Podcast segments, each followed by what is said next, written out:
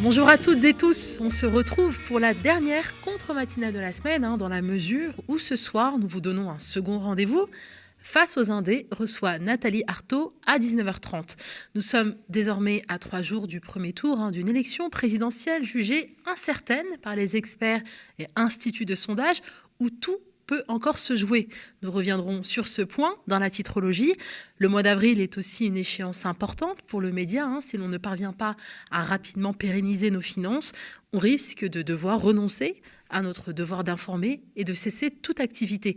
Nous lançons désormais une campagne d'abonnement. Nous avons besoin d'enregistrer 4000 nouveaux abonnements à hauteur de 5 euros par mois pour garantir la survie du média. C'est un défi que nous pouvons aisément relever ensemble. Rendez-vous sur le mediatv.fr slash soutien. Il est 7h40, vous regardez ou écoutez la contre-matinale du média, épisode 123.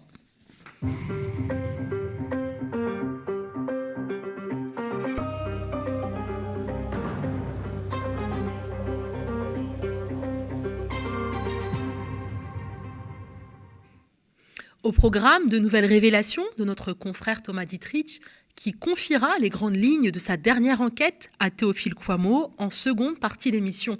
Avez-vous déjà entendu parler du rapport d'enquête de l'Observatoire des street medics sur les victimes des violences policières prises en charge par les secours inofficiels durant les manifestations des Gilets jaunes et retraites en France? Non eh bien, cette enquête étudie les victimes et les blessures résultant de l'usage de la force par les autorités sur les rassemblements revendicatifs. On en parlera avec Vincent, membre de l'Observatoire des street medics, qui reviendra sur les résultats de l'enquête qui contrastent très nettement avec les chiffres communiqués par l'État. Un petit focus également, mais sans plus attendre, place à la titrologie.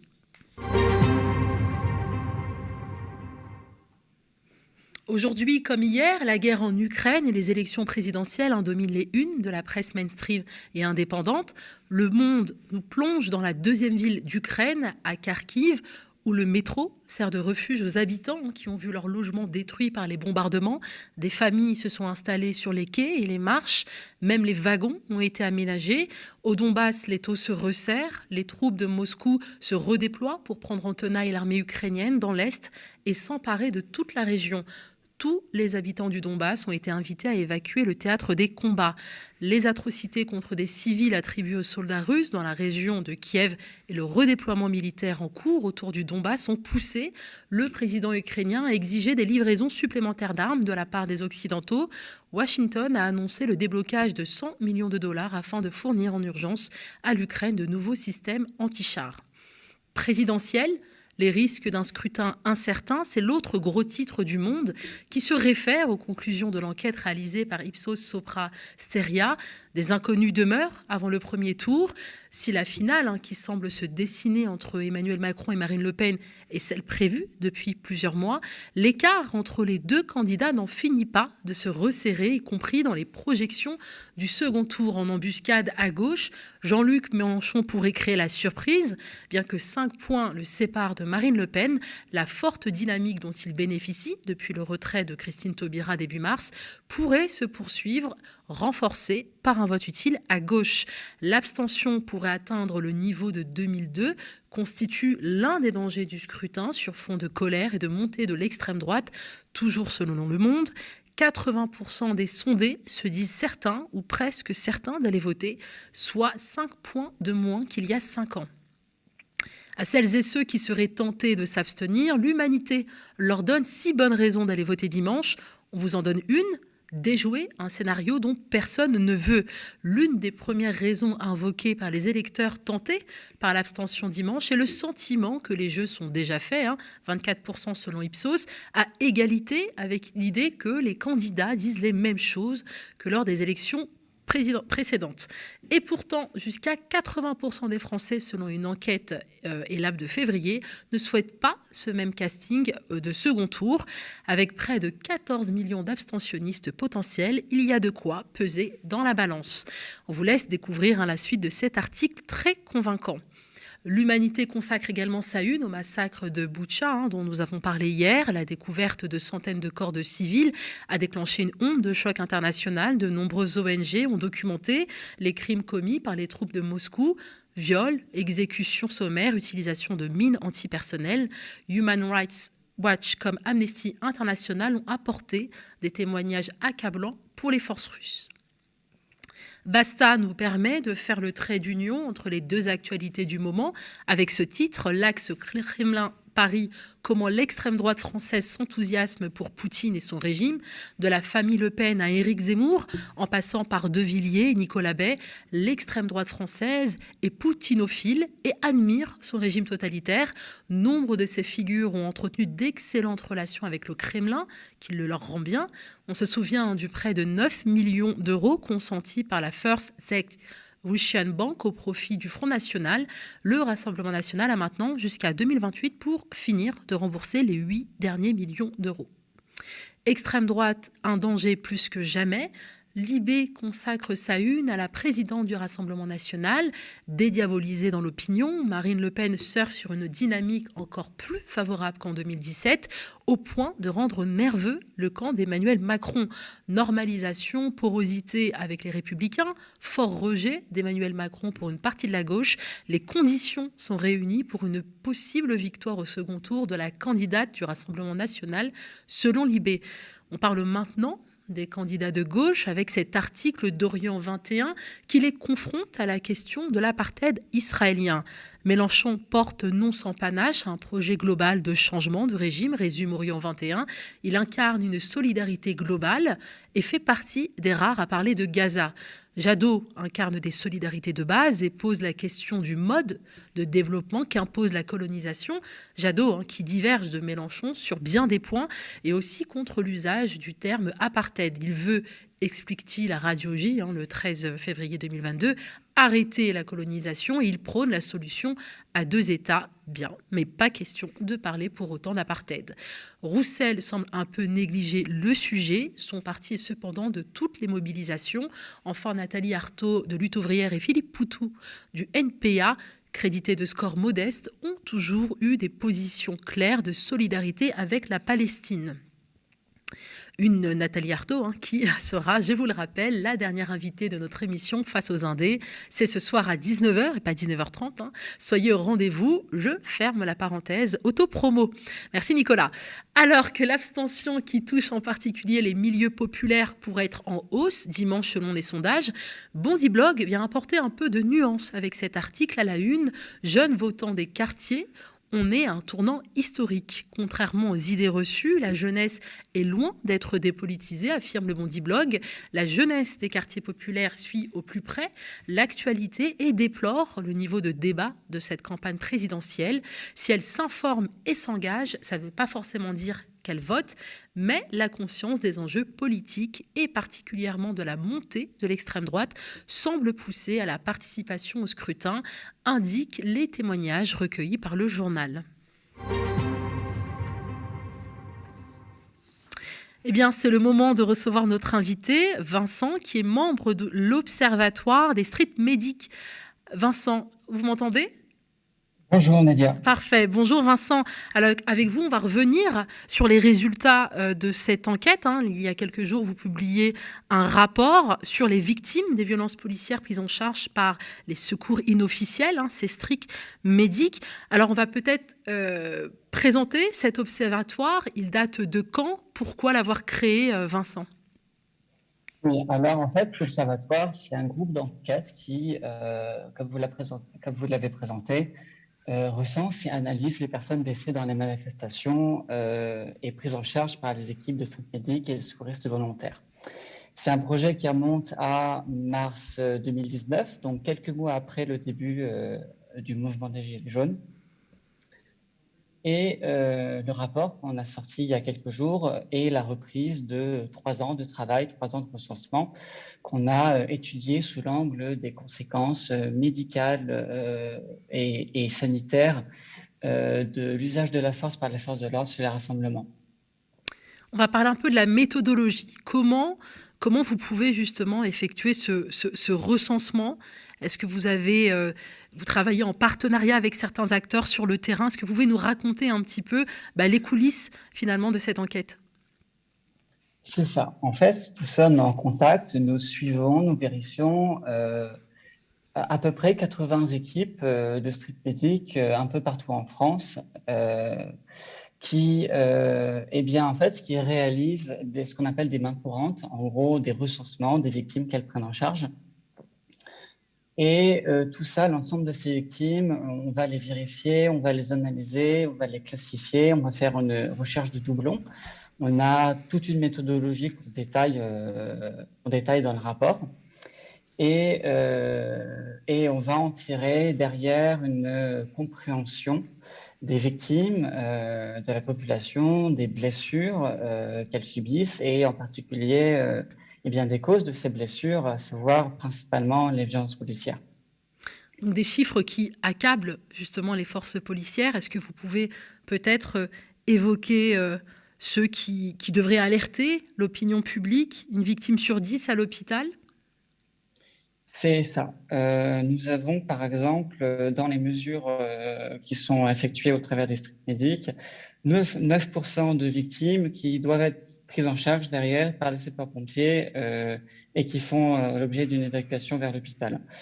C'est, on, on, pourrait se dire, une victime sur 10, c'est pas beaucoup. Quand on, quand on compare cela aux autres rassemblements, aux festivals, aux, aux événements sportifs, etc., c'est tout de même un chiffre qui est, qui est assez haut et qui peut s'expliquer en partie par la sévérité des blessures euh, induites par les armes des forces de l'ordre. Euh, à côté, euh, bah, on a montré effectivement un certain nombre de, chiffres qui doivent alerter. si on regarde un peu plus dans, un peu les détails, par exemple, des causes de blessures, bon, bah, dans l'ensemble, on a 93% des victimes qui sont blessées par les manœuvres et les actions des forces de l'ordre. Euh, mais là-dedans, euh, si on regarde uniquement les coups de matraque et de tonfa, eh ben, on en a 40, presque 44% qui, des, victimes qui ont été blessées, euh, à la tête. De même, par exemple, si on regarde simplement les palais de gaz lacrymogène, vous savez, les, forces de l'ordre qui lancent des gaz lacrymogènes au-dessus des manifestants, les grenades explosent et lâchent des palais au-dessus des, au des manifestants eh bien, euh, on a 40% de victimes qui sont blessées à la tête, euh, à la tête par ces palais. De même, euh, de même, on peut regarder sur l'ensemble des armes, l'ensemble des blessures traumatiques. On a une personne sur six qui est blessée à la tête. Donc là, on parle de, de tirs de LBD, mmh. de coups de matraque et de tonfa, de grenades cinétiques, c'est-à-dire grenades de désencerclement. Euh, qui, se partagent le, qui se partagent le gâteau. Et ce qui est assez surprenant, c'est que eh bien, aucune de ces armes n'est censée être utilisée à la tête. Euh, et, euh, oui. Non, non, je vous en prie, non, non, je vous en prie, vous pouvez poursuivre. Et après, ce qu'on ce qu'on retrouve dans ces blessures, ça va être essentiellement, oui, deux tiers de victimes traumatiques, comme je vous ai dit, des plaies plus ou moins graves, des traumatismes euh, simples ou des traumatismes des autres articulations, euh, ce qui est fracture, entorse, des brûlures notamment causées par les, gaz lacrymogènes. Et à côté, on a un tiers de victimes non traumatiques dues au gaz lacrymogène. Donc là, c'est vrai qu'on a parlé des proportions. Peut-être qu'on peut, indiquer, c'est 28 000, c'est ça? 28 000 blessés? Alors, c'est ça, ça c'est l'estimation. On, on, fournit une estimation de 28 700 victimes blessées sur euh, l'ensemble du, du, mouvement des manifestations euh, Gilets jaunes et euh, contre la réforme des retraites. C'est-à-dire que nous avons réalisé bah, un recueil de victimes, de chiffres bruts. On a à peu près 2800 victimes recensées. Simplement, ce qu'il faut savoir, c'est que toutes les victimes ne sont pas prise en charge par les euh, street medics euh, sur le terrain. De la même façon, toutes les équipes euh, de médics ne sont pas en contact avec l'observatoire, on, ne voit pas tout partout.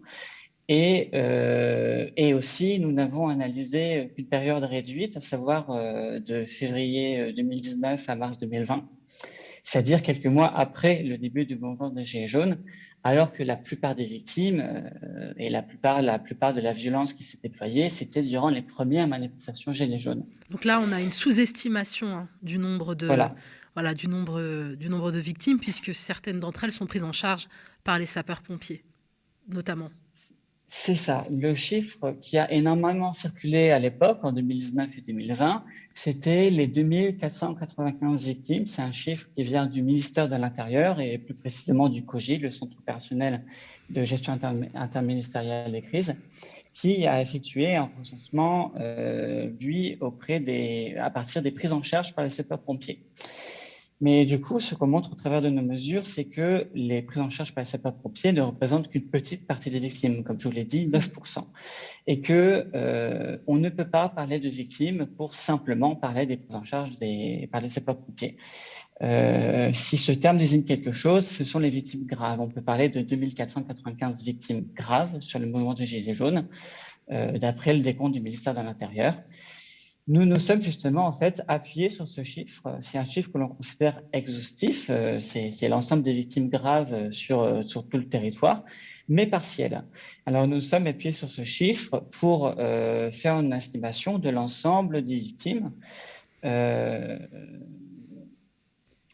et, et, nos calculs en fait nous donnent effectivement 27 800 victimes sur l'ensemble de la période dont euh, plus précisément en fait à peu près 25 000 euh, victimes dues aux actions et aux manœuvres des forces de l'ordre.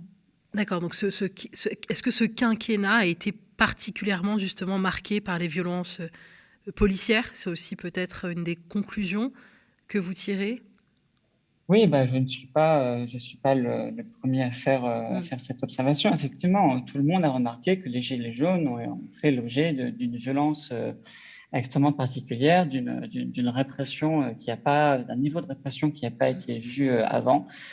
Le principal souci a été que jusqu'à euh, là, jusqu'à aujourd'hui, le seul chiffre qui était disponible pour parler de cette, de, cette violence était extrêmement partiel, mmh. c'est-à-dire un dixième de, de ce qu'on estime. Euh, et, du coup euh, très peu représentatif euh, de l'ampleur des violences policières sur cette période. Oui, je pense notamment à Amnesty International hein, qui a publié un rapport notamment sur les exactions qui ont été commises par les forces de l'ordre à l'encontre des manifestants, qui a également recensé les blessures. Est-ce que vous travaillez avec des, des ONG alors oui, nous sommes en contact avec un certain nombre d'ONG. Euh, après, le rapport, euh, le recensement et le rapport a été essentiellement un travail, euh, un travail interne. D'accord. Je vais vous poser cette question, même si j'imagine un petit peu la réponse, mais peut-être que l'Observatoire a vocation à être reconnu, à aussi jouir d'une certaine légitimité. Est-ce que vous travaillez, collaborez avec les pouvoirs publics? Euh, alors, ça dépendrait que de moi. Euh, on aurait bien voulu, effectivement, euh, ne serait-ce que pour, oui, les aider à corriger cet angle mort des violences policières. malheureusement, ça n'a pas l'air d'être un sujet où, qui, suscite, qui suscite leur intérêt. Très bien, donc le rapport a été publié il y a quelques jours. Vincent, on va devoir mettre un terme à cette interview. Alors peut-être avant de le faire, vous vouliez peut-être que vous voulez ajouter euh, quelque chose, une, remarque, ou compléter, préciser votre, euh, votre intervention?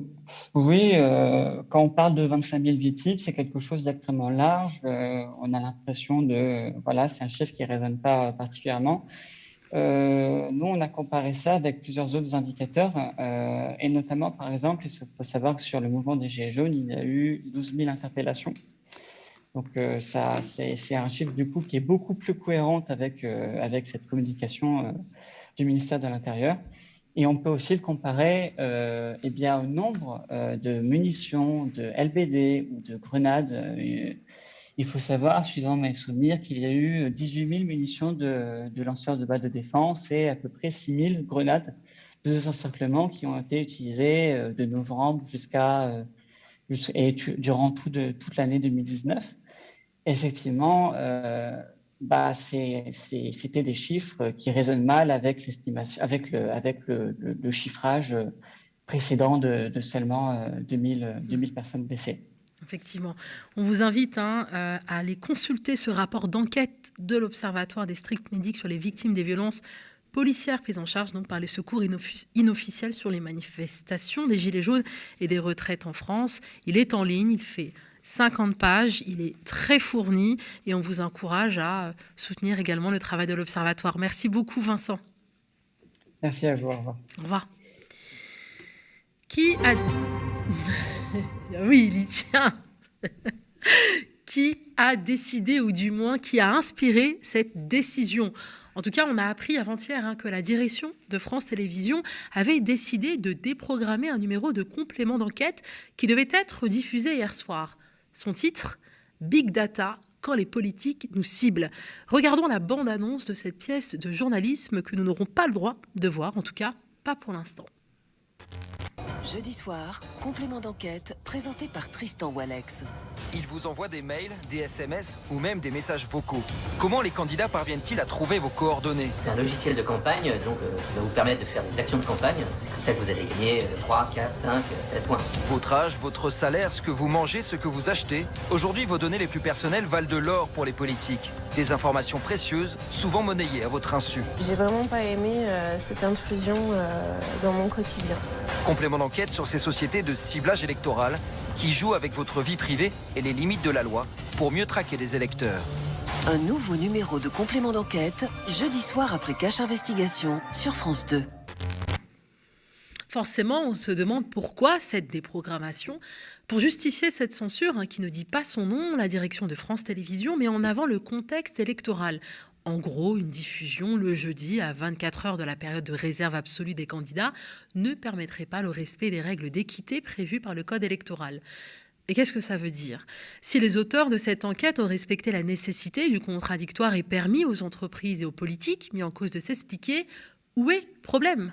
Les citoyens doivent aller aux urnes dimanche et la télévision publique ne veut pas qu'ils soient informés de dernières techniques mises en œuvre par tel ou tel camp politique en vue d'arracher leur consentement.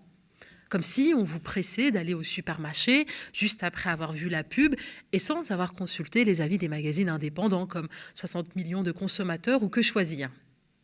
Le prétexte invoqué par la direction de France Télévisions est d'autant plus difficile à avaler que c'est juste la troisième fois hein, que ce sujet hein, sur le profilage politique des électeurs est déprogrammé. Depuis le mois de février, cette affaire intervient dans un contexte où les scandales succèdent aux scandales et éclaboussent la Macronie.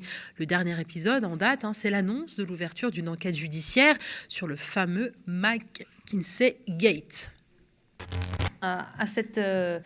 Euh, cette affaire qui est peut-être en train de, prendre euh, un, nouveau tour euh, en France, euh, alors que les Français se préparent à, aller voter hein, pour le premier tour de, la présidentielle. Ce sera dimanche, donc quatre jours donc. On a appris tout à l'heure que le parquet national financier avait finalement bien ouvert une enquête préliminaire pour blanchiment aggravé de fraude fiscale dans l'affaire McKinsey. Hein. Vous le savez, c'est cette, cette affaire, ce scandale hein, qui, qui secoue le, pouvoir, l'entourage d'Emmanuel Macron. On en parle avec vous. Euh, Karim Akiki. Bonjour Karim. Euh, c'est un Nouveau développement après euh, l'enquête euh, du, Sénat, nouveau euh, développement. On parle pour le moment d'enquête préliminaire. Hein, préliminaire. On a judiciarisé en fait l'enquête du Sénat, une enquête préliminaire. C'est le parquet national financier compétent en, en, dans ce domaine qui s'est donné la possibilité était de voir s'il y avait des éléments, assez d'éléments à charge pour pouvoir confier ce dossier à un juge d'instruction. Donc l'enquête préliminaire va prendre quelques jours, une journée même, me dit-on, du côté du parquet national financier pour caractériser les faits et ensuite décider s'il y a une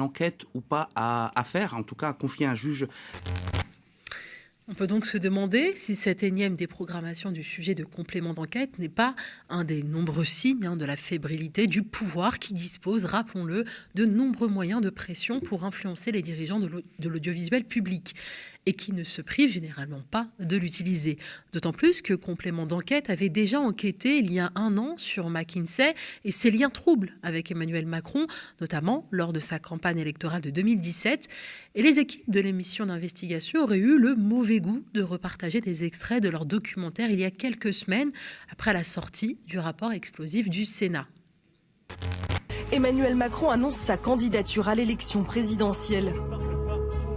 En coulisses, une dizaine de consultants de McKinsey se mettent à sa disposition bénévolement. Dans ces échanges de mails révélés dans les Macron Leaks, on découvre des messages entre l'équipe de campagne d'Emmanuel Macron et Karim Tadjedine, envoyés depuis sa boîte mail professionnelle. Quand Emmanuel Macron est en piste euh, pour euh, l'élection présidentielle, plusieurs associés, donc les partenaires euh, qui sont au plus haut niveau dans, le cabinet, mais aussi des consultants plus bas dans la, dans la hiérarchie s'impliquent dans sa campagne, vont jusqu'à regarder des devis pour, pour faire des sites internet, pour faire une plateforme de financement collaboratif pour sa campagne, enfin en tout cas s'investissent dans sa campagne. Nous avons sollicité McKinsey sur cette proximité avec le président de la République. Voici leur réponse. Conformément à nos règles internes, nous n'acceptons aucune mission pour des mouvements ou partis politiques. Nos collaborateurs sont libres de prendre part, à titre personnel, à des activités politiques et civiques. Nous voici donc quasiment à la veille d'un scrutin avant lequel le peuple français a été privé de débat, parce que le président sortant ne voulait pas débattre. À quelques dizaines d'heures d'un scrutin où certaines informations disponibles comme celles contenues dans le documentaire de complément d'enquête sont cachées à un corps électoral infantilisé, quel que soit le résultat de ce scrutin, il entrera dans les annales comme celui d'un affaiblissement démocratique. Eh bien, avant de donner la parole à, mes confrères Théophile et Thomas, je suis dans l'obligation de vous rappeler que nous sommes en pleine campagne d'abonnement.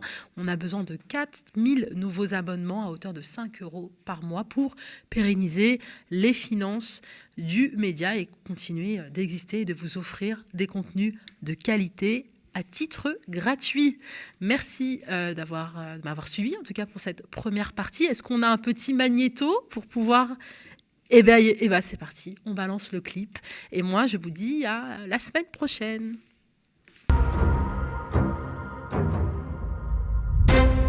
Enquêter, c'est aussi prendre des risques. Lorsque j'ai enquêté sur l'argent sale qui a sauvé Marine Le Pen, je m'en suis rendu compte. Cette investigation, qui m'a pris plusieurs mois, a permis de mettre à jour l'un des financements de campagne électorale les plus opaques de la Ve République. Pour ceux qui n'en auraient pas entendu parler, en 2017, alors que le Front National est au bord de la faillite, 8 millions d'euros arrivent miraculeusement sur ses comptes sous forme de prêts. Cet argent sale, on l'a retracé.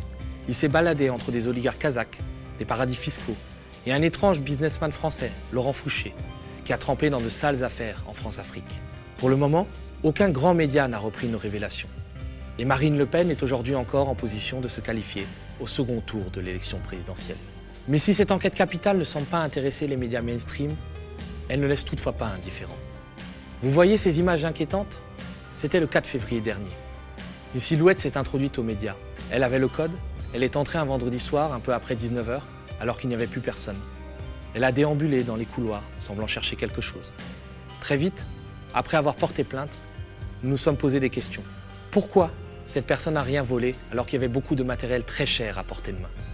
Nous nous sommes demandé si cette intrusion n'était pas liée à cette investigation sensible que nous menions. Vous pensez que c'est de la parano? Le lendemain de l'intrusion aux médias, quelqu'un s'est introduit à mon domicile personnel. Là encore, rien n'a été dérobé, mais des objets ont été déplacés. Comme si quelqu'un avait voulu marquer son passage et me dire Fais attention. Mais ce n'est pas fini. Une banque kazakh, citée dans mon enquête sur ce financement douteux de campagne de Marine Le Pen, a menacé de porter plainte, alors que le papier n'était même pas encore sorti. À un peu plus d'un mois du premier tour de l'élection présidentielle, alors que les sondages créditent Marine Le Pen de 20% des intentions de vote. Pourquoi cette information est-elle passée sous les radars de la presse mainstream, alors qu'elle est capitale dans la période politique actuelle? Pourquoi, de manière générale, nos enquêtes d'intérêt public ne sont-elles jamais reprises par l'AFP On n'aura sans doute jamais de réponse. Et en fait, on s'en fout. On s'en fout parce que c'est grâce à vous, grâce aux citoyens qui nous financent, que j'ai pu investiguer pendant de longs mois, que j'ai pu partir enquêter dans des pays lointains comme la République centrafricaine, pour finalement pouvoir ramener cette enquête qui en dit beaucoup sur les pratiques d'un parti d'extrême droite qui n'a jamais été aussi proche du pouvoir. D'autres enquêtes arrivent, des enquêtes qui vont mettre en lumière des zones d'ombre jamais explorées de la Macronie.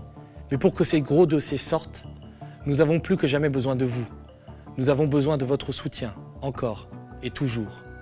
Dans un paysage médiatique majoritairement aux mains des milliardaires, vous êtes les garants d'une liberté fondamentale au fonctionnement d'une démocratie celle d'informer en toute indépendance. Il ne reste plus que cinq jours avant la fin de la cagnotte que nous avons lancée afin de mettre sur pied un pôle investigation. D'ici au 31 mars, vous pouvez encore nous aider à réunir au moins 50 000 euros, afin que le média puisse continuer à produire des enquêtes qui dérangent, pour que vous puissiez continuer à lire ce que vous lirez nulle part ailleurs.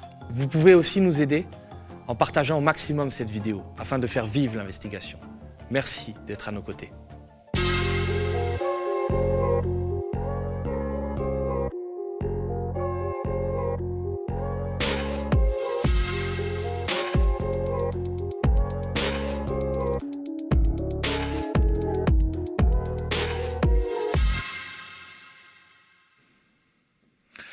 Salut à toutes et à tous, il est 8h09, vous regardez le média, vous regardez toujours le média, c'est désormais le moment de lancer la deuxième partie de cette contre-matinale, la dernière d'avant le premier tour de la présidentielle, la dernière en direct en tout cas, parce que demain ce sera euh, une euh, matinale préenregistrée. Alors j'ai à mes côtés mon camarade et confrère Thomas Dietrich, Thomas qui travaille comme beaucoup d'entre vous le savent à la résurrection de notre pôle enquête. Il vient, il vient nous pitcher sa dernière pièce d'investigation, un article réservé aux abonnés, abonnez-vous, et dont le titre est Laurent Obadia, la sulfureuse éminence grise de la Macronie.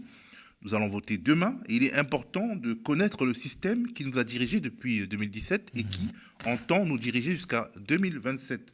Certes, on connaît déjà les figures qui sont ou ont été sous, les feux des projecteurs, comme Alexis Collère, le secrétaire général de l'Élysée, considéré par certains comme le vice-président, comme les déchus, Siben et Benjamin Griveaux, comme Ismaël Emélien, comme Alexandre Benalla, comme l'influente Mimi Marchand. Mais on connaît moins d'autres figures euh, centrales mais secrètes comme Laurent Obadia, un des hommes les plus puissants de Paris, qui se trouve à l'intersection entre les mondes de la communication, du renseignement et des réseaux d'argent trouble. Pendant plusieurs mois, Thomas, tu as enquêté sur cet homme dont l'itinéraire nous en dit beaucoup sur la Macronie telle qu'elle est en elle-même. Ça va, Thomas? Ça va très bien, et toi? Ça va. En vérité, tu tombes sur Laurent Obadia un peu par hasard, alors que tu enquêtes sur Laurent Fouché, la figure de la France-Afrique liée au Kazakhstan, qui a sauvé le parti de Marine Le Pen, et Marine Le Pen, donc sa carrière politique, d'une ruine certaine en 2017. Oui, c'est-à-dire pendant des mois, j'enquête sur euh, cet argent sale qui a sauvé à la dernière minute Marine Le Pen en 2017 cet homme d'affaires qui s'appelle Laurent Fouché, qui a fait beaucoup d'affaires troubles en Afrique, qui prête 8 millions d'euros euh, qui proviennent de paradis fiscaux. Et euh, j'ai enquêté pendant des mois, et notamment j'arrive à prouver que cet argent-là, cet argent qu'a Laurent Fouché, vient pas d'une fortune personnelle qu'il aurait honnêtement gagnée, mais d'argent qu'il a escroqué à des euh, oligarques du Kazakhstan qui sont des opposants et qui sont réfugiés en Europe. Et euh, c'est vrai que Laurent Fouché, c'est un personnage euh, d'influence, c'est euh, un peu un vieux dinosaure de la France-Afrique, donc on le retrouve aux confins de plein de réseaux, de Jean, du fils de François Mitterrand, Jean-Christophe Mitterrand, de Claude Guéant, et je vois passer le, le nom de Laurent Badia qui n'est pas un nom inconnu, mais qui n'est euh, pas très familier du grand public. Euh, le seul journaliste d'investigation qui a un peu travaillé sur lui, euh, c'est Marc Andevel dans ses deux bouquins Macron le grand manipulateur, et l'emprise. Mais c'est pas un nom qui, fait la une des médias comme a pu le faire celui d'Alexandre Benalla. C'est pas un intermédiaire qui est très connu, alors qu'il est très intéressant.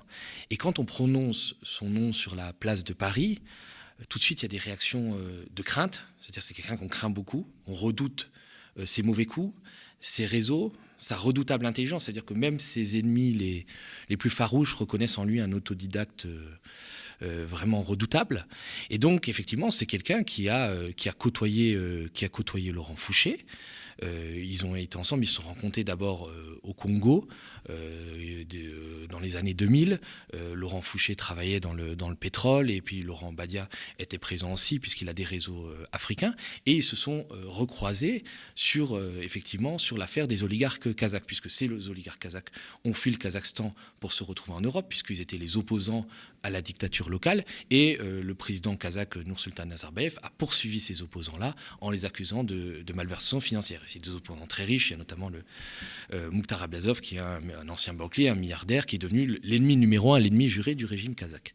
Et donc, euh, Laurent Fouché est devenu un peu l'homme de paille de ces oligarques kazakhs, parce qu'il les, a aidés à cacher euh, leur argent dans des pseudos investissements en Afrique. En fait, on va se rendre compte que Laurent Fouché escroque ses Kazakhs et garde tout l'argent pour lui.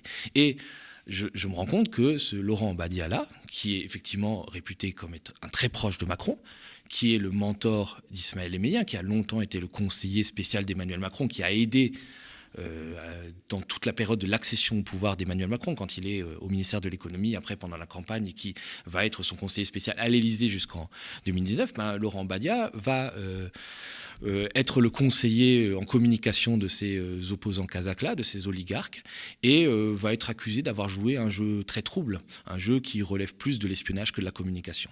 En tout cas, on est frappé par la connivence, la, les connexions entre vraiment le cœur nucléaire de la Macronie et le cœur nucléaire du système Le Pen. Euh, deux personnes qui a priori devraient être ennemies, mais en fait qui, euh, qui font des choses ensemble. Euh, donc on parle donc de Laurent Obadia et de Laurent Fouché. Ah oui, c'est assez, assez, intéressant. C'est-à-dire que moi, j'ai confronté Laurent Obadia qui a reconnu que Laurent Fouché était un ami mais qui n'avaient jamais eu de relation professionnelle ensemble. Mais euh, une pièce qu'on révèle euh, dans l'enquête euh, que je sors aujourd'hui, c'est qu'il il y a une facture de 26 000 francs suisses, soit 20 000 euros, où Laurent Fouché offre une semaine de vacances à la montagne à euh, Laurent Obadia. Alors, quand j'ai appelé Laurent Obadia, Laurent Obadia nié parce que c'est quand même un gros montant et on peut se demander est-ce que c'est un simple cadeau ou c'est quelque chose d'intéressé?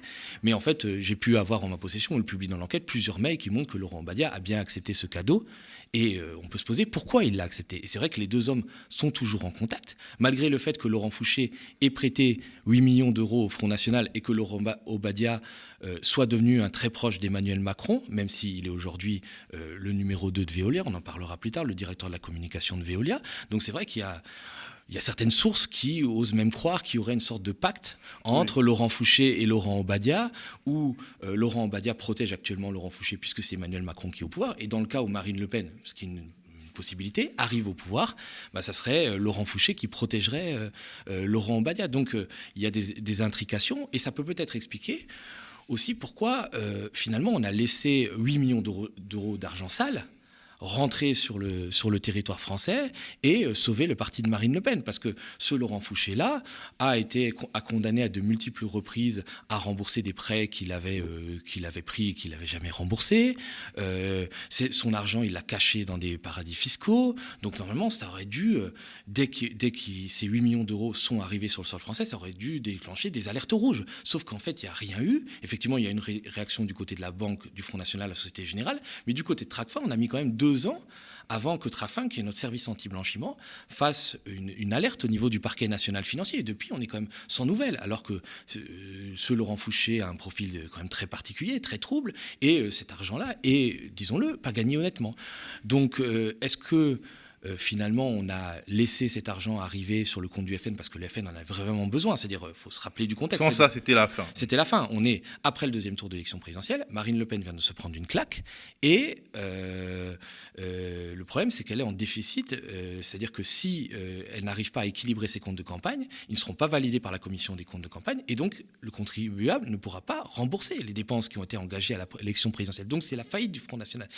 Et ces 8 millions d'euros arrivent comme par enchantement, euh, du, passant, euh, partant un peu de l'île Maurice, passant par euh, Abu Dhabi, et sauvent le Front National. Donc est-ce que finalement on aurait laissé sauver la meilleure ennemie d'Emmanuel Macron En tout cas celle qui était un peu l'assurance vie à l'époque d'Emmanuel Macron? Parce qu'en fait, oui, le, deuxième tour Le Pen-Macron en 2022 était déjà dans tous les esprits. finalement, ils ont fait tout pour y arriver. il y, a des, il y a des vraies intrications, ça veut dire entre, bon, on le sait, entre euh, euh, la Macronie et l'extrême droite. Mais sur ce prêt en particulier, il n'y a pas que euh, la relation entre Laurent Fouché et Laurent Badia, il y a la relation entre l'intermédiaire qui a fait le prêt et la Macronie. Et cet intermédiaire, il s'appelle Jean-Luc Schaffhauser.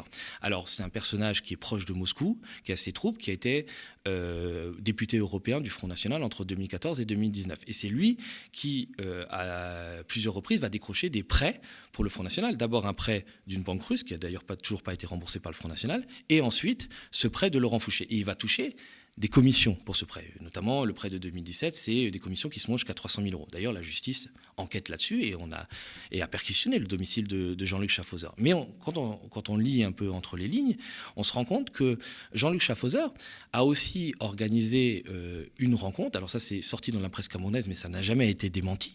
C'était vraiment très bien informé. Il a organisé une rencontre en 2019 entre Alexis Kohler, qui est le secrétaire général de l'Élysée, donc le vice-président que tu évoquais tout à l'heure, et le secrétaire général à la présidence camerounaise, Ferdinand Ngo Ngo. Pourquoi cette réunion? C'est parce que, euh, alors, les gens ont supposé, mais euh, il y avait la renégociation de l'attribution du port de Douala, qui précédemment était à Vincent Bolloré. On sait la concurrence qu'il y a entre Vincent Bolloré et Emmanuel Macron. Et comme par magie, comme par enchantement, quelques mois plus tard, quelques mois après ce rendez-vous qui aurait été organisé par Jean-Luc Schaffhauser, le, euh, le contrat a été donné à MSC qui est une compagnie italienne, mais euh, qui, euh, dont la famille, euh, qui est le principal actionnaire, a des liens avec Alexis Kohler. c'est la famille d'Alexis Kohler. C'est la famille d'Alexis Kohler. Donc il y a vraiment des liens, il y a des intrications qui expliquent peut-être pourquoi on ne s'est pas vraiment intéressé à ce prêt de 8 millions d'euros. On a dit que oui, c'était un homme d'affaires français qui avait sauvé le Front National sans, sans se préoccuper de ce qu'il y avait derrière. Donc en gros, c'est un député, un, un, ancien parlementaire RN qui est en fait l'intermédiaire au Cameroun de la Macronie pour obtenir des gros marchés. On croit rêver. Alors, au-delà de cette étrange, très étrange collusion avec le bienfaiteur de Marine Le Pen, Laurent Obadia est un communicant aux mille réseaux.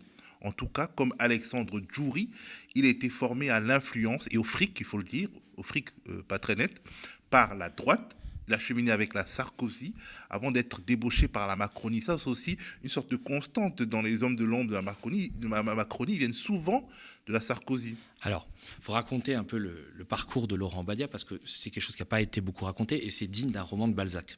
Dire euh, Laurent Badia vient d'une famille très modeste de, de Clichy, donc de banlieue parisienne.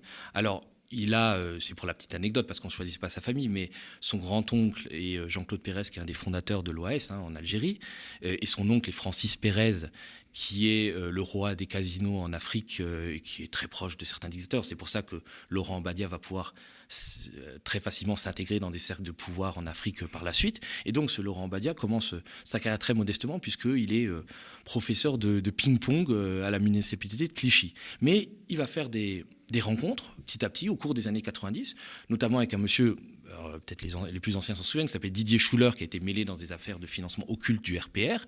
Et euh, grâce à ces rencontres. les gens d'un âge vénérable comme nous s'en souviennent, oui. Et qui avait au lieu de se rendre à la justice, qui était parti faire bronzette aux Bahamas, euh, qui avait fui la justice. Et donc, effectivement, petit à petit, il va euh, se reconvertir et il va entrer euh, à Vivendi Environnement, qui est l'ancêtre de Viola Environnement.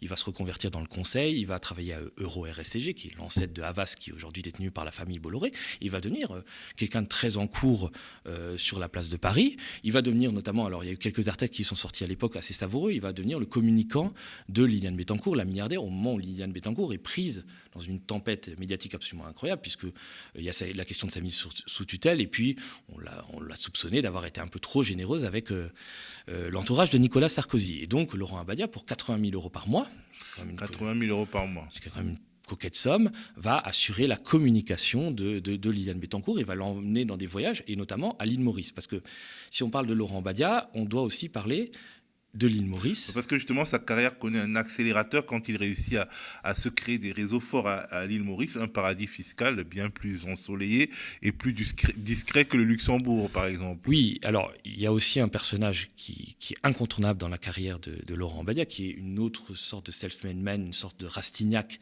hein, qui sont un peu pareils. Hein, c'est des personnages qui se sont construits eux-mêmes et qui fascinent d'ailleurs. Ça, c'est Alexandre Jury.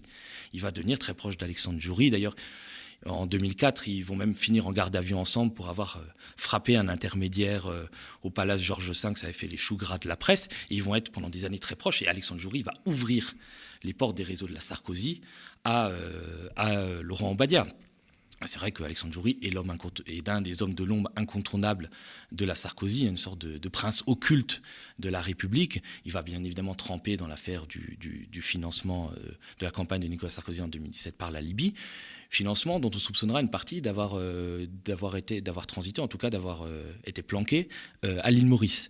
Et effectivement, on ne peut pas comprendre Laurent Badia sans comprendre son ancrage à l'île Maurice, parce que dès la fin des années 90, il se retrouve là-bas. Alors on ne sait pas trop comment, parce qu'il y a des zones d'ombre dans son parcours. C'est quand même quelqu'un qui est communicant, mais qui est très très lié au, au service de renseignement, notamment à la DGSE, et il se retrouve là-bas. Il devient conseiller économique du, Premier ministre. D'ailleurs, pendant des années, alors qu'il continue à travailler pour Veolia, il va continuer à être euh, conseiller commercial de l'ambassade de l'île Maurice euh, à Paris. Il va avoir plein de fonctions comme ça. Par exemple, on le retrouve euh, au Gabon, où il va être carrément être dans la délégation officielle du président Ali Bongo, hein, qui est quand même un despote et un dictateur et qui a succédé à son père.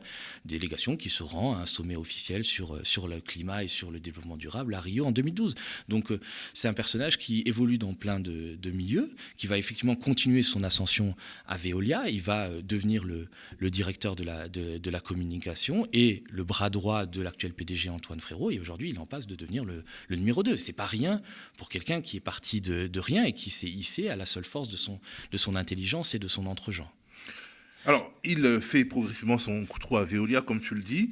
Mais il continue de nombreuses barbouzeries à titre privé en toute impunité. On le retrouve en France-Afrique, mais aussi dans l'ex-Union soviétique où il fait des coups alors qu'il travaille quand même pour une boîte euh, respectable et euh, il fait ses coups là en toute euh, impunité. Donc on commence peut-être par la France-Afrique.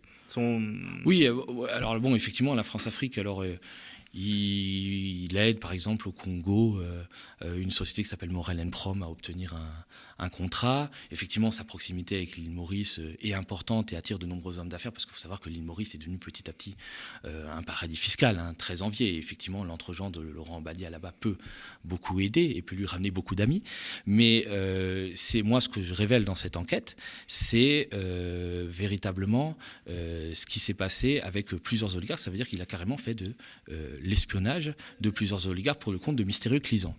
Alors, il est à cette époque-là, on est en 2013-2014, il travaille pour Veolia, il est directeur de la communication, mais il est toujours très proche de la Sarkozy et notamment de Bernard Squarcini, qui est l'ancien euh, directeur des renseignements intérieurs de Nicolas Sarkozy, hein, le, maître espion de Nicolas Sarkozy, qui en 2012 a été débarqué par la gauche, qui a pris sa retraite de la fonction publique et qui a fondé son cabinet privé. Et moi, ce que je révèle, c'est certains échanges entre Bernard Squarcini et Laurent Badia, où en fait Laurent Badia demande à faire euh, espionner euh, un milliardaire ukrainien qui n'est pas n'importe qui, qui est Igor Kolomolsky, qui est le mentor de Zelensky. C'est lui qui fabrique l'actuel président ukrainien parce que c'est lui qui possède, euh, possède la télévision ukrainienne 1 plus 1 dans lequel euh, Zelensky va jouer son rôle, tu sais, cette série où il, imagine, il joue le rôle d'un président.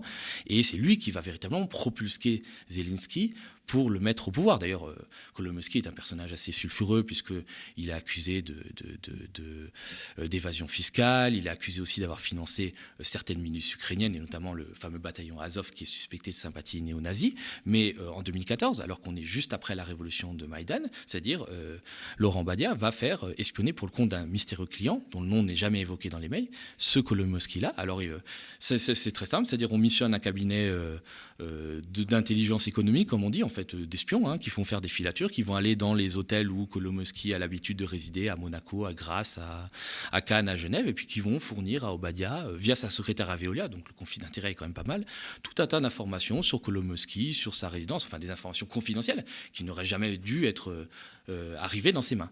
Et il va faire pareil, effectivement, ce qu'on a évoqué au début, avec ces oligarques kazakhs, c'est-à-dire il prétend euh, être leur communicant, c'est-à-dire ils touchent 15 000 euros euh, par mois, qui sont versés d'ailleurs sur le compte d'une société qu'il a basée en, Irlande, hein, qui est plus favorable fiscalement, mais en réalité il est accusé d'avoir joué double jeu et en fait d'avoir euh, informé et échangé sur, sur le sujet avec Bernard Swassini, Bernard Swassini qui lui travaillait pour les ennemis de ces oligarques-là, qui étaient l'État du Kazakhstan. Et donc, d'avoir finalement trahi ces oligarques. Alors, quand je l'ai appelé et que je lui ai posé la question, il a toujours nié ça.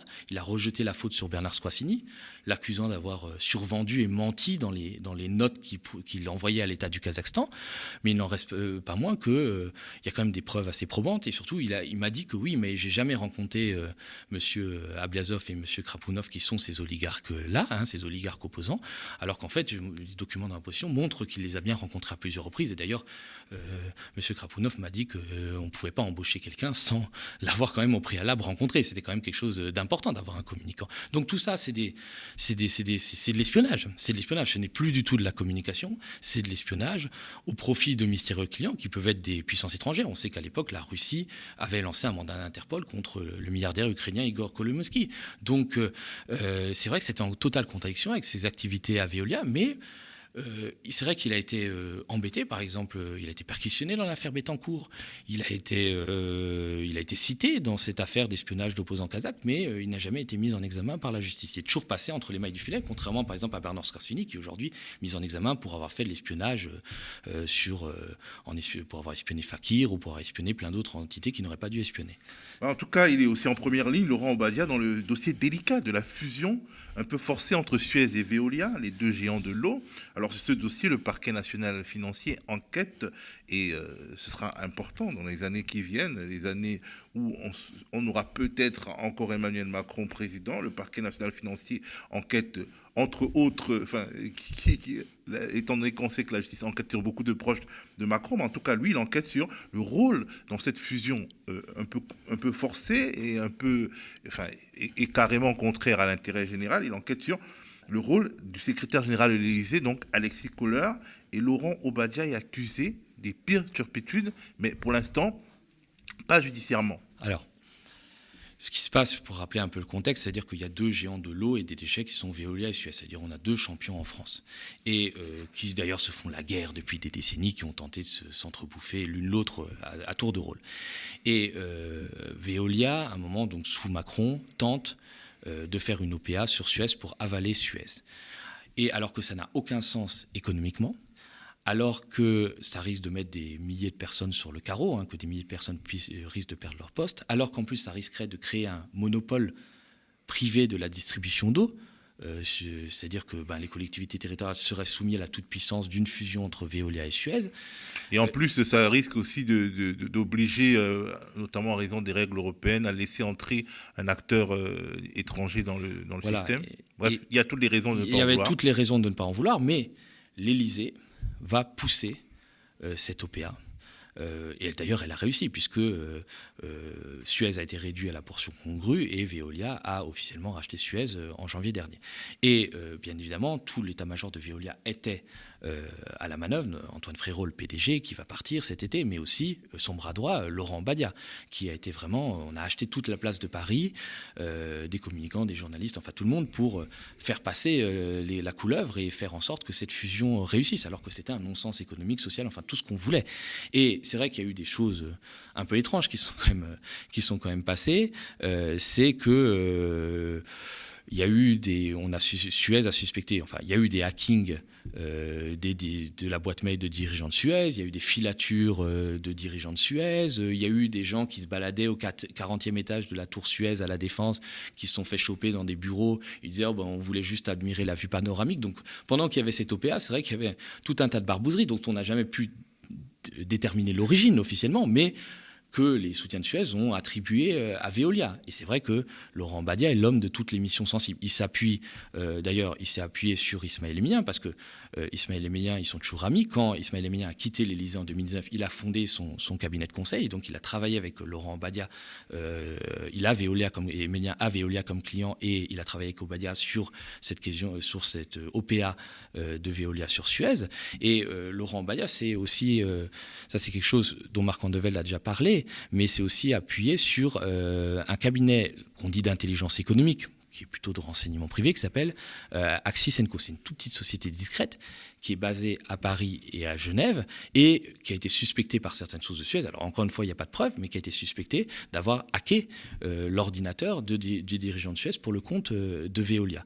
Et quand on s'intéresse... Ce qui serait une monumentale fraude en fait. Ce qui serait complètement illégal et bien évidemment qui montrerait ce à quoi était prêt Veolia pour avaler Suez, le tout avec la bénédiction de l'État et avec la bénédiction d'Alexis Kohler, dont Badia est aussi proche, qui a favorisé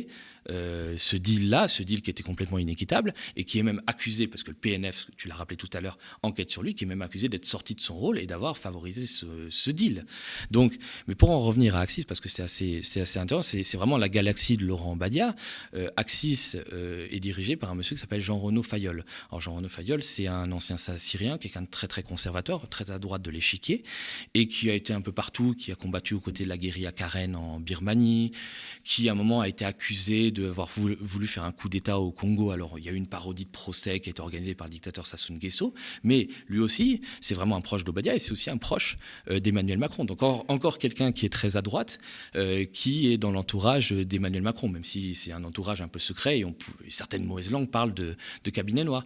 Dans cette société Axis, vous avez aussi l'ancienne journaliste qui est assez connue de la place de Paris, Mélanie Delattre, qui a, qui a quitté le métier, qui avait été pas mal condamnée pour diffamation et qui, en 2018, souvenons-nous, euh, avait publié un livre très très critique sur, euh, sur Jean-Luc Mélenchon. Donc c'est euh, la, Macronie s'appuie aussi sur ces hommes de l'ombre comme, euh, comme Obadia et aussi sur ces cabinets d'intelligence économique qui sont prêts à faire. En réalité, ce sont des officines privées d'espionnage, quoi. Oui, oui, oui, ça peut être considéré comme des, comme des, comme des cabinets noirs. Donc évidemment, ça, permet de faire des, faire des bases œuvres et tout ça au, au détriment de, de, salariés, puisque la fusion Veolia-Suez quand même, va mettre quand même beaucoup de salariés sur le carreau. Alors, plusieurs de tes interlocuteurs ont dit, et tu, tu nous l'as déjà dit, craignent Laurent Badia, sa puissance, sa capacité de nuisance. C'est assez extraordinaire parce que quand j'ai fait cette enquête, tous les gens que je rencontrais, pourtant j'ai un peu de bouteille et j'ai un peu bourlingué en Afrique, donc euh, on va dire que des gens peu sympathiques, j'en ai croisé, me disaient fais attention, fais attention, parce que voilà, Laurent Badia n'aime pas qu'on enquête euh, sur lui. Euh, et euh, il me déconseille en disant c'est quelqu'un de très puissant qui a beaucoup de réseaux. Alors il a eu, moi je l'ai appelé au téléphone, il m'a répondu, on a échangé pendant, pendant, pendant 10 minutes. Bien évidemment, c'était pas un échange des plus cordiaux, mais il m'a répondu, on a pu confronter certains points de vue, mais ça, ça montre à quel point ces intermédiaires-là peuvent être, peuvent être craints, peuvent être craints en, en raison de leur poste à Veolia, en raison des secrets qu'ils conserve, parce qu'évidemment, quelqu'un qui a des liens avec euh, l'île Maurice peut savoir beaucoup de choses. Il faut, savoir aussi que, par exemple, euh, quand Laurent Fouché déménage chez Société parce qu'il euh, doit plein d'argent à tout le monde, il déménage chez Société ou à l'île Maurice. donc on peut se demander si ce n'était pas à l'instigation de, Laurent Badia. C'est très troublant, ces liens vraiment entre Laurent Obadia et, Laurent Fouché. Et ça nous raconte autre chose que, en fait, euh, les affrontements un peu théâtralisés entre la Macronie et l'extrême droite qui ont pourtant euh, marché la main dans la main et eu une stratégie commune de monopolisation du champ politique pendant au moins cinq ans. Oui, et puis c'est-à-dire qu'en fait, finalement, ces intermédiaires-là, enfin, l'argent n'a pas d'odeur, c'est-à-dire c'est des gens un peu sans colonne vertébrale qui peuvent passer d'un camp à un autre, qui sont capables de se recycler. C'est-à-dire Laurent Badia s'est recyclé, il a été très très proche de la Sarkozy, et puis à un moment, il abandonne Alexandre Joury, qui est pourtant son ami intime, il abandonne Squarcini, qui sont englués dans les affaires judiciaires, et il se met, euh, il se met à la roue de la Macronie. Euh, il n'y a pas que moi qui le raconte, il y a Marc Andevel qui le raconte, et il devient très très proche de Macron, au point d'être un rouage essentiel, parce qu'il faut savoir que quand même il n'est pas devenu ministre. On me raconte qu'il nomme les ministres, alors est-ce que c'est du fantasme ou que c'est la réalité, mais l'OPA de Veolia sur Suez était quand même un intérêt très stratégique d'Emmanuel Macron. Alors on va voir si euh, Emmanuel Macron est réélu, est-ce que par exemple Laurent Badia euh, pourrait rentrer au gouvernement? En tout cas, c'est une possibilité. Ça fait partie de ces, de ces personnages un peu troubles comme euh, Mimi Marchand, comme Alexandre Benalla, mais qui, comme le sparadrap du capitaine Haddock, restent collés à la Macronie parce que peut-être qu'ils en savent beaucoup. Alors, combien de temps t'a-t-il fallu pour démêler la pelote de laine qui t'a conduit jusqu'à cette éminence grise de la Macronie? C'est important de le dire pour voir à quel point c'est exigeant le journalisme d'investigation. Oui, parce qu'en fait, c'est-à-dire que quand on, quand on révèle des choses sur quelqu'un, il faut être précis dans ce qu'on fait. C'est-à-dire qu'il faut être précis, il faut que ça soit circonstanciel. On ne peut pas seulement relayer des rumeurs, parce qu'effectivement, on attaque une personne, on attaque une, une personne qui a une famille, qui a un entourage, qui tient à sa réputation. Donc il faut être le plus précis pour ne pas nuire euh, inutilement, et puis aussi pour, euh, pour s'éviter un procès. C'est très important d'être exact, de ne pas seulement se, reposer sur des faisceaux d'indices. Là, quand on parle du lien entre Laurent Fouché et Laurent Badia, euh, c'est une facture d'un chalet à Megève qui a été payé en 2014 et tout ça. Et pourquoi a-t-il été payé? Quand même, on peut se poser la question. Donc, euh, c'est très important, ça. De, et, effectivement, ça prend du temps de recouper les sources, de recouper ce que vous disent les sources, de vérifier, de contre-vérifier. C'est très long. C'est très long. Moi, cette affaire-là, puisque je la mets, je l'englobe un peu avec l'affaire du prêt du Front National de 8 millions d'euros, euh, elle m'a pris plusieurs mois. J'ai commencé à enquêter en République centrafricaine euh, en juin dernier. Et après, ça m'a pris plusieurs mois pour remonter la, le fil de cet argent sale, de cet argent qui a sauvé le Front National, et tomber sur effectivement ce qu'on peut, qu'on peut qualifier d'éminence grise de la Macronie, euh, ce Laurent Badia. C'est troublant, c'est très troublant. Alors merci Thomas, euh, merci vraiment d'être allé au fond de cette affaire et de nous montrer en réalité notre réalité politique telle qu'elle ne veut pas se dévoiler, mais telle qu'elle est en réalité, et ce qui peut nous donner vraiment à, réfléchir sur euh, les interactions entre les différentes forces politiques, entre des, ennemis de la lumière qui peuvent des fois avoir des connexions de l'ombre. Alors vous le voyez, le journalisme d'investigation nécessite du temps, et c'est ce temps que vous nous donnez en prenant un abonnement payant aux médias à partir de 5 euros par mois. Le média, comme on le dit, risque de ne pas survivre au mois d'avril, bien entendu. Parmi vous, notre public, notre force. Beaucoup ont répondu présent quand il s'est agi de lancer des collectes pour des projets comme la matinale ou alors euh, le pôle enquête de sa résurrection, mais notre matelas de base, les abonnements, n'a cessé de s'user malheureusement. Aujourd'hui, même pas 1% des 715 000 abonnés YouTube ont fait le pas de nous appuyer sur une base mensuelle. Or, il nous faut 4 000 abonnés au plus vite. Soutenez-nous. Soutenez-nous. Cette matinale est la dernière en direct avant la présidentielle. Rendez-vous demain matin pour une première préenregistrée.